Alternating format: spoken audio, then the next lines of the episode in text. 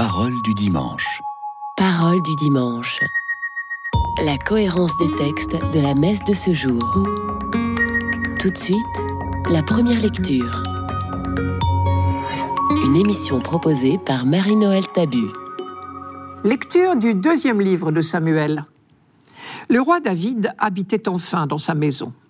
Le Seigneur lui avait accordé la tranquillité en le délivrant de tous les ennemis qui l'entouraient.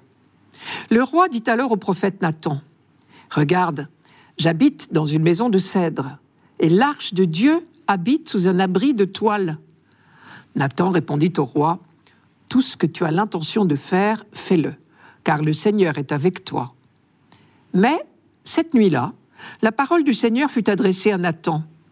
Va dire à mon serviteur David, Ainsi parle le Seigneur.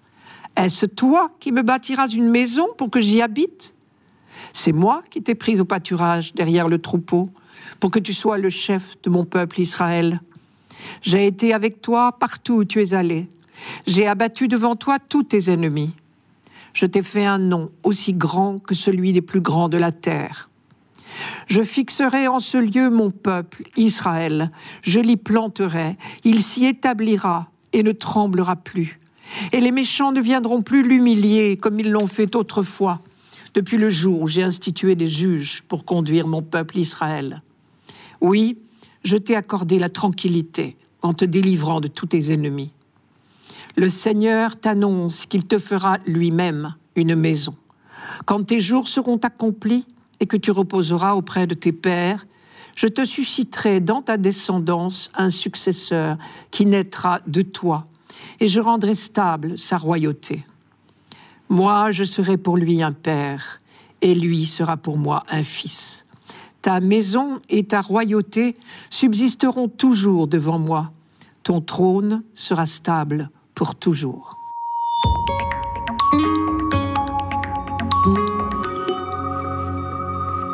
Le roi David avait un projet, construire un temple à Jérusalem pour abriter l'arche d'alliance. À première vue, son intention était des plus louables. Et donc, dans un premier temps, le prophète Nathan, consulté, lui répond Tout ce que tu as l'intention de faire, fais-le, car le Seigneur est avec toi. Mais la nuit porte conseil, même au prophète. Cette nuit-là, Dieu vient dire à Nathan ce qu'il pense, lui, Dieu, de ce projet. Et tout bascule. La réponse de Nathan tient en deux points. D'abord un refus, puis une promesse. Je commence par le refus. Est assez surprenant, il faut bien le dire. Est-ce toi qui bâtiras une maison? En bon hébreu, c'est un nom catégorique. Traduisez non, toi, David, tu ne me bâtiras pas une maison. Et pour cela, trois arguments très clairs. Premièrement, je ne t'ai rien demandé. Dieu n'attend pas le moins du monde que David lui bâtisse une maison. Tout d'abord, simple tente ou palais princier, nos constructions n'ajoutent rien à la grandeur de Dieu. D'autre part, le projet de Dieu n'est pas du tout un temple de pierre. Sa volonté va beaucoup plus loin que des constructions matérielles. Ce qu'il veut, c'est établir durablement son peuple, car c'est le peuple et non le roi qui est au centre du projet de Dieu. Deuxièmement, crois-tu que je suis un Dieu qu'on peut installer, fixer quelque part? Depuis le Sinaï, l'arche d'alliance a toujours été abritée sous une simple tente de nomades, et elle a accompagné le peuple dans tous ses déplacements, comme un signe visible de la présence permanente de Dieu au milieu de son peuple. Troisièmement, ne cherche pas à renverser les rôles. Entre Dieu et David, comme toujours entre Dieu et l'homme, celui qui est en position de bienfaiteur, c'est Dieu. On pourrait traduire, mon ami David, il ne faut pas te tromper. Dieu seul construit, Dieu seul fait vivre. Est-ce toi qui me bâtiras une maison pour que j'y habite? C'est moi qui t'ai pris au pâturage derrière le troupeau pour que tu sois le chef de mon peuple Israël. J'ai été avec toi partout où tu es allé. J'ai abattu devant toi tous tes ennemis. Autrement dit, c'est David qui est dans la main de Dieu et non l'inverse. Voilà donc pour le refus. Ensuite vient la promesse. Elle est double d'ailleurs. Encore une fois, la reprise de l'antique promesse de la terre. mais surtout une nouvelle promesse, et c'est celle qui nous intéresse plus particulièrement aujourd'hui. C'est moi, dit Dieu, qui te bâtirai une maison. Évidemment, vous n'imaginez pas Dieu avec une truelle à la main. Mais l'hébreu, comme le français, permet un jeu de mots. La maison, c'est l'habitation, la maison familiale ou le palais du roi ou le temple de Dieu, mais on peut dire aussi la maison royale, dans le sens de descendance, comme on dit la maison royale de Belgique ou d'Angleterre, par exemple. Dieu dit non, tu ne me bâtiras pas une maison au sens d'habitation, c'est moi, Dieu, qui te bâtirai une maison au sens de dynastie. Je reprends le texte. Le Seigneur t'annonce qu'il te fera lui-même une maison. Quand tes jours seront accomplis et que tu reposeras auprès de tes pères, je te susciterai dans ta descendance un successeur qui naîtra de toi, et je rendrai stable sa royauté. Ta maison et ta royauté subsisteront toujours devant moi. Ton trône sera stable pour toujours. Dans un premier temps, David a entendu dans ses paroles la promesse d'une dynastie et de la consolidation de son royaume. De même que Dieu a choisi un peuple et qu'il lui a assigné une terre et une ville, il a choisi une dynastie royale pour régner dans cette ville et gouverner ce peuple. Puis dans un deuxième temps, c'est à cause de cette promesse qu'on a commencé à attendre un Messie. Ta maison et ta royauté subsisteront toujours devant moi, a dit Dieu. On en déduit que l'on peut compter sur le soutien indéfectible de Dieu à la dynastie qu'il a choisie. Et de là est née l'espérance d'Israël. Et depuis ce jour, pour entretenir l'espérance, on se répète en Israël ce mot toujours. Et encore aujourd'hui, le peuple juif l'attend, parce qu'il sait que Dieu est fidèle.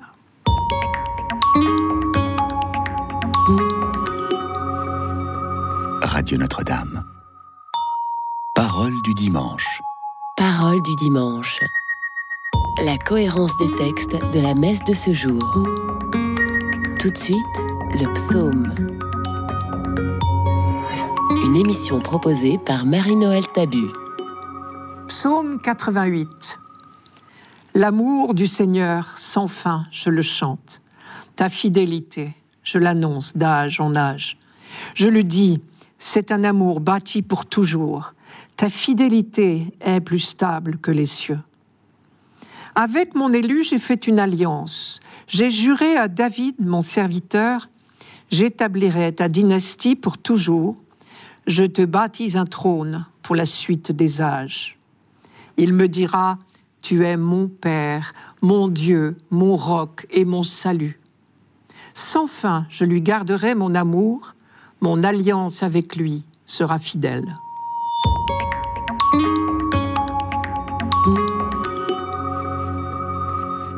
Dès le début de ce psaume, nous avons reconnu la promesse faite par Dieu à David. J'établirai ta dynastie pour toujours. Je te bâtis un trône pour la suite des âges. Vous vous rappelez l'histoire? Quand David, plein de bonnes intentions, a proposé de construire pour Dieu un temple aussi beau, ou même encore plus beau que son propre château, curieusement, Dieu ne semblait pas du tout intéressé par cette proposition par l'intermédiaire du prophète Nathan, il a fait une contre-proposition avec ce jeu de mots sur le mot maison, que l'hébreu permet aussi bien que le français. Tu veux me construire une maison pour que j'y habite, a dit Dieu, mais ce n'est pas cela qui m'intéresse. C'est moi qui te bâtirai une maison au sens de famille royale, de dynastie. Et c'est Dieu qui prenait l'initiative et qui parlait d'alliance. Avec mon élu, j'ai fait une alliance j'ai juré à David, mon serviteur. Si on y réfléchit, il y a là une grande audace théologique. Dieu est engagé par serment. J'ai juré à David, mon serviteur. Cette alliance entre Dieu et David s'exprimait dans les mêmes termes que les traités de l'époque entre un suzerain et son vassal. Il me dira, tu es mon Père, mon Dieu, mon roc et mon salut. Et ici, Père veut dire suzerain, Fils veut dire vassal. On ne rêvait pas encore d'autres relations à Dieu que celle-là. Mais c'était déjà l'assurance de la fidélité sans faille d'un tel suzerain. Encore un mot sur le titre de fils de Dieu. Primitivement, il était donc seulement synonyme de roi. C'est le jour de son sacre que le roi le recevait officiellement. Le psaume 2 en porte la trace quand il rapporte la phrase qui était prononcée sur le roi par le prophète le jour du sacre. Je cite Tu es mon fils. Aujourd'hui, je t'ai engendré. Je t'ai engendré. Je reviens sur l'expression J'ai juré à David, mon serviteur. En quoi David est-il le serviteur de Dieu? Est-il au service de la gloire de Dieu? Pas du tout. David est au service du peuple de Dieu. C'est l'une des très grandes insistances de tous les textes sur la royauté dans la Bible. Il suffit de lire d'ailleurs la très belle prière que David a formulée après la visite du prophète Nathan. Dans le deuxième livre de Samuel, c'est la suite du texte que nous lisons aujourd'hui en première lecture. Clairement, David avait compris que l'alliance proposée par Dieu était bien plus profonde, bien plus belle que ce que nous aurions imaginé. David faisait des rêves de grandeur, mais à l'échelle humaine, un trône stable, durable, une dynastie à perte de vue. Dieu voit bien plus loin, bien plus grand. David proposait un temple grandiose. Je vais bâtir une maison digne de toi, je vais te rendre gloire. Dieu répond, moi, je vais faire ton bonheur et le bonheur de mon peuple. Au fond, c'est toujours pareil. C'est l'homme qui parle de grandeur, alors que Dieu parle de bonheur. L'alliance proposée par Dieu est une alliance pour le bonheur du peuple. Vous savez la suite David n'a pas bâti de temple, il s'est contenté d'abriter l'arche d'alliance sous une toile de tente, comme pendant la longue marche de l'Exode. Mais il a surtout compris une autre leçon, beaucoup plus importante, c'est que le roi n'est que le serviteur de Dieu au service de son peuple. Tous les versets que nous avons entendus aujourd'hui dans ce psaume insistent donc sur cette promesse de Dieu au roi David. Mais soyons francs, si dans ce psaume on rappelle avec tant de vigueur la promesse, c'est qu'on est en grand danger de ne plus y croire. Et effectivement, après la période de royauté prospère de David, puis Salomon, la Bible raconte que sont venus des jours moins glorieux, en particulier pendant l'exil à Babylone. On avait tout perdu la terre, le temple, la royauté. Quant au peuple, il n'était plus qu'un petit reste. On pouvait bien se demander ce qui subsistait des promesses de Dieu. Pour le dire autrement, que pouvait bien signifier cette promesse faite à David au moment même où on était privé de roi et où le peuple n'était plus qu'un groupe de prisonniers loin de sa terre? Dans la suite de ce psaume qui est très long, de nombreux versets sont effectivement des rappels de la détresse du peuple pendant l'exil à Babylone. Mais n'oublions pas que le peuple de la Bible est croyant. Et voilà la merveille de la foi. Justement, parce qu'on avait apparemment tout perdu, sauf la foi, on a relu les vieilles promesses. J'établirai ta dynastie pour toujours. Dans la foi, on ne peut pas douter de la promesse de Dieu. Forcément, elle s'accomplira. Dieu n'a certainement pas promis cela à la légère. Et donc, au moment même où il n'y a plus de roi sur le trône de Jérusalem, on continue à espérer. La dynastie de David ne peut pas s'éteindre. Il peut y avoir des jours sombres, parce que la promesse de Dieu était assortie d'une condition de fidélité de la part du roi. Or, les rois, les uns après les autres, ont manqué à leurs engagements envers Dieu et envers le peuple. Et c'est comme cela qu'on explique l'exil à Babylone. Mais on est convaincu que la promesse de Dieu reste valable. Il suffit que l'on retrouve le chemin de la fidélité. Par conséquent, malgré toutes les apparences contraires, on attend un nouveau roi descendant de David. Et c'est comme cela qu'est née l'attente du Messie.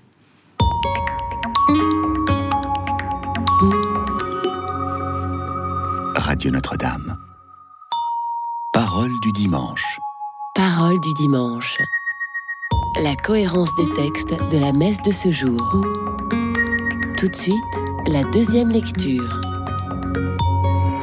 Une émission proposée par Marie-Noël Tabu. Lecture de la lettre de Saint Paul apôtre aux Romains. Frères, à celui qui peut vous rendre fort, selon mon évangile qui proclame Jésus-Christ Révélation d'un mystère gardé depuis toujours dans le silence. Mystère maintenant manifesté au moyen des écrits prophétiques selon l'ordre du Dieu éternel. Mystère porté à la connaissance de toutes les nations pour les amener à l'obéissance de la foi. À celui qui est le seul sage, Dieu par Jésus-Christ, à lui la gloire pour les siècles. Amen.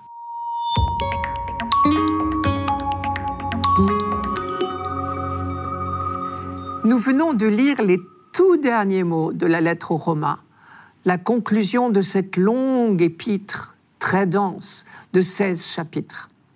Rien d'étonnant donc à ce qu'on y trouve une finale très solennelle. Ici, comme dans le texte grec, ces trois versets ne forment qu'une seule phrase. Paul trace à grands traits toute la fresque de l'histoire humaine dans laquelle se déroule le projet de Dieu. Car c'est le noyau, le thème central de cette lettre, mais aussi de toute la théologie de Paul, ce fameux dessein bienveillant conçu depuis toute éternité, révélé progressivement aux hommes pour le bonheur de l'humanité tout entière. L'expression pour amener toutes les nations à l'obéissance de la foi nous surprend peut-être, mais en fait, la formule l'obéissance de la foi est très biblique, dans la forme comme dans le fond. Dans la forme, c'est tout simplement un pléonasme. La foi est synonyme d'obéissance, mais au très beau sens du mot obéissance dans la Bible, qui veut dire confiance. Dans le verbe ob audire, il y a le mot audire, écouter. Dans la Bible, obéir, c'est écouter amoureusement, parce qu'on vit dans la confiance. C'est tout simplement avoir la foi. Aujourd'hui, écouterez-vous sa parole dans le psaume 94 signifie aujourd'hui, ferez-vous confiance à Dieu? Et d'ailleurs, l'expression grecque qui est traduite ici par obéissance de la foi signifie en réalité l'obéissance qu'est la foi. C'est un thème qui revient tout le temps dans la Bible, y compris dans la fameuse profession de foi juive Shema Israël. Écoute Israël. Écoute, c'est-à-dire fais confiance.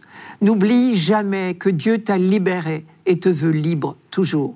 C'est pourquoi tu peux faire confiance et obéir. C'est la même chose. Il s'agit donc de conduire à l'obéissance de la foi, c'est-à-dire à la foi tout court, à la confiance, toutes les nations païennes. On dit souvent que Paul est l'apôtre des nations païennes. Mais bien avant lui, l'Ancien Testament affirmait que le salut de Dieu concerne l'humanité tout entière.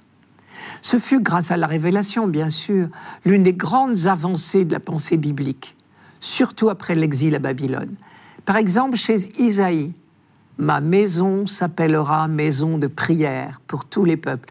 Ou même déjà, dès avant l'exil, chez Jérémie, moi, je suis le Seigneur, le Dieu de tout être de chair. Ou chez Joël, je répandrai mon esprit sur tout être de chair. Une fois acquise cette conviction que le projet de Dieu est universel, c'est-à-dire qu'il concerne l'humanité tout entière, et pas seulement un peuple privilégié, alors on a relu dans ce sens la fameuse parole de Dieu à Abraham, je vous la rappelle, en toi seront bénies toutes les familles de la terre. S'il a fallu le répéter si fort et si souvent, c'est bien parce qu'on avait tendance à l'oublier peut-être. Mais ne jugeons personne. Aujourd'hui encore, ce rappel n'est sans doute pas inutile aux chrétiens que nous sommes. Saint Paul s'inscrit donc tout à fait dans cette même ligne d'universalisme que l'Ancien Testament. Dans la lettre aux Éphésiens, par exemple, je cite toutes les nations sont associées au même héritage, dit-il. Mais il y ajoute la référence à Jésus-Christ, ce qui bien sûr n'était pas dans l'Ancien Testament. Je reprends la phrase des Éphésiens. Toutes les nations sont associées au même héritage, au même corps, au partage de la même promesse dans le Christ Jésus, par l'annonce de l'Évangile. Je reviens à l'Ancien Testament. La grande découverte de l'Ancien Testament, c'est que le Dieu tout autre se fait le tout proche. Parce qu'il est le tout autre, son projet n'est pas à la portée de notre intelligence humaine. Mais parce qu'il se fait tout proche, il nous le révèle, il nous le dévoile, ou plus exactement, il nous invite à y entrer, à y participer. Et Paul est bien l'héritier de toute la méditation biblique. Il s'émerveille devant le Dieu tout autre. Par exemple, dans cette même lettre aux Romains, il s'est écrié Quelle profondeur dans la richesse, la sagesse et la connaissance de Dieu. Ses décisions sont insondables, ses chemins sont impénétrables. Qui a connu la pensée du Seigneur? Qui a été son conseiller? Car tout est de lui et par lui et pour lui. À lui la gloire pour l'éternité. Amen. Et Paul s'émerveille aussi devant le Dieu qui se fait proche au point de nous faire entrer dans son mystère. Il le dit ici dans la lettre aux Romains, mais également dans sa première lettre aux Corinthiens, je cite, Ce dont nous parlons, c'est de la sagesse du mystère de Dieu, sagesse tenue cachée, établie par lui dès avant les siècles pour nous donner la gloire. Un peu plus tard, la lettre aux Colossiens le dira dans une formule lapidaire. Le mystère qui était caché depuis toujours à toutes les générations mais qui maintenant a été manifesté à ceux qui l'a sanctifié. Quand Paul écrit Le mystère est maintenant manifesté, il parle des temps nouveaux inaugurés par la venue du Christ, car il divise l'histoire humaine en deux temps. Il y a avant et après la venue du Christ. Le mystère de Dieu se déploie sur l'ensemble de l'histoire, mais avant, il ne se dévoilait que partiellement progressivement. Désormais, en Jésus-Christ, il est pleinement dévoilé. Il ne nous reste plus qu'à ouvrir les yeux.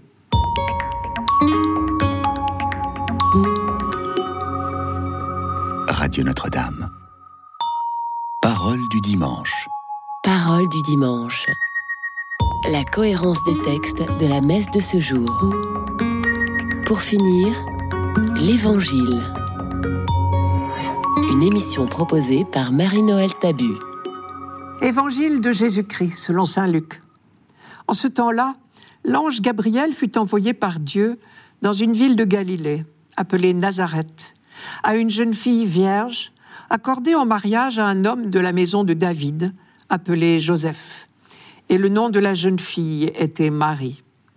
L'ange entra chez elle et dit, Je te salue, comblée de grâce, le Seigneur est avec toi. À cette parole, elle fut toute bouleversée, et elle se demandait ce que pouvait signifier cette salutation. L'ange lui dit alors, Sois sans crainte, Marie, car tu as trouvé grâce auprès de Dieu. Voici que tu vas concevoir et enfanter un fils. Tu lui donneras le nom de Jésus.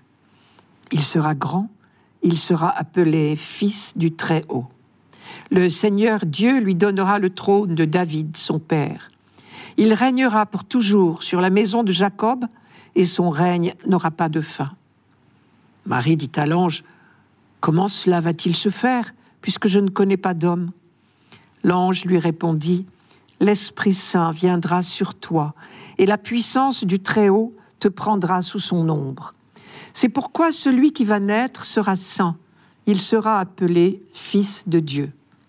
Or, voici que dans sa vieillesse, Élisabeth, ta parente, a conçu, elle aussi, un fils, et en est à son sixième mois, alors qu'on l'appelait la femme stérile, car rien n'est impossible à Dieu. Marie dit alors, Voici la servante du Seigneur, que tout m'advienne selon ta parole. Alors l'ange la quitta.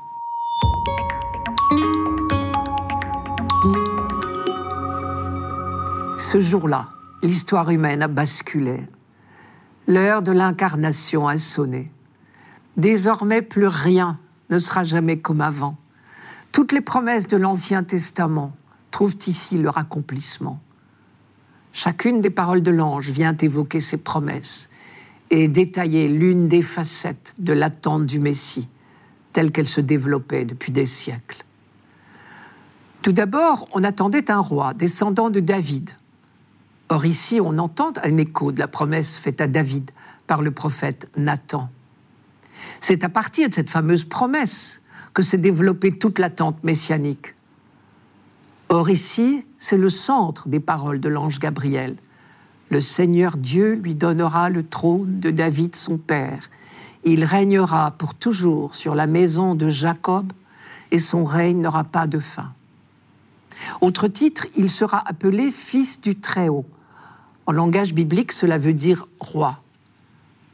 Car en écho à la promesse que Dieu avait faite à David, chaque nouveau roi recevait le jour de son sacre le titre de fils de Dieu. Marie a tout compris, mais elle se permet de rappeler à l'ange qu'elle est encore une jeune fille et que donc elle ne peut normalement pas concevoir d'enfant. Ce à quoi l'ange apporte la réponse que nous connaissons, mais qui elle aussi évoque d'autres promesses messianiques, tout en les dépassant infiniment. Je vous la rappelle, l'Esprit Saint viendra sur toi, et la puissance du Très-Haut te prendra sous son ombre. C'est pourquoi celui qui va naître sera saint. On savait que le Messie serait investi de la puissance de l'Esprit Saint pour accomplir sa mission de salut. Isaïe, par exemple, avait dit un rameau sortira de la souche de Jessé, père de David, un rejeton jaillira de ses racines, sur lui reposera l'esprit du Seigneur. Mais l'annonce de l'ange ici va beaucoup plus loin, car l'enfant ainsi conçu sera réellement fils de Dieu. Celui qui va naître sera saint, il sera appelé fils de Dieu. Visiblement, Saint Luc insiste sur le fait que cet enfant n'a pas de père humain, il est fils de Dieu. Deux preuves dans ce texte. Premièrement, la remarque de la Vierge, je ne connais pas d'homme, ce qui veut dire je suis vierge. Deuxièmement, la formule tu lui donneras le nom de Jésus. Elle est adressée à la mère, ce qui est tout à fait inhabituel et ne s'explique que s'il n'y a pas de père humain. D'habitude, c'était le père qui donnait le nom à l'enfant. L'expression la puissance du Très-Haut te prendra sous son ombre fait penser à une nouvelle création. On pense évidemment à cette phrase du livre de la Genèse. Au commencement, Dieu créa le ciel et la terre. Le souffle de Dieu planète à la surface des eaux. Cette présence privilégiée de Dieu sur le Christ est encore suggérée par l'évocation de l'ombre du Très-Haut. Déjà, elle était le signe de la présence de Dieu au-dessus de la tente de la rencontre pendant la marche de l'Exode. Le jour de la transfiguration, la même nuée, la même ombre désignera le Fils de Dieu. Celui-ci est mon Fils, celui que j'ai élu, écoutez-le. Face à toutes ces annonces de l'ange, la réponse de la Vierge est d'une simplicité extraordinaire. On peut dire qu'on a là un bel exemple d'obéissance de la foi, comme dit Paul, c'est-à-dire de confiance totale elle reprend le mot de tous les grands croyants depuis Abraham, me voici. Marie répond tout simplement, voici la servante du Seigneur, que tout m'advienne selon ta parole. Le mot servante n'évoque pas ici la servilité, mais la libre disponibilité au projet de Dieu. Il suffit de dire oui, car rien n'est impossible à Dieu. Grâce à ce oui de la jeune fille de Nazareth, le Verbe se fait chair et il vient habiter parmi nous. On entend ici résonner la lumineuse promesse de Sophonie qui annonçait la venue de Dieu au milieu de son peuple, je vous la rappelle. Pousse des cris de joie, fille de Sion, éclate en ovation Israël, réjouis-toi, de tout ton cœur bondit de joie, fille de Jérusalem, le roi d'Israël, le Seigneur, est en toi. Mais tout est encore plus beau encore que ce que l'on avait pu imaginer. Marie n'aura pas trop de toute sa vie, certainement, pour méditer toutes ces choses dans son cœur. C'était Parole du dimanche, une émission présentée par Marie-Noël Tabu. Rendez-vous dimanche prochain.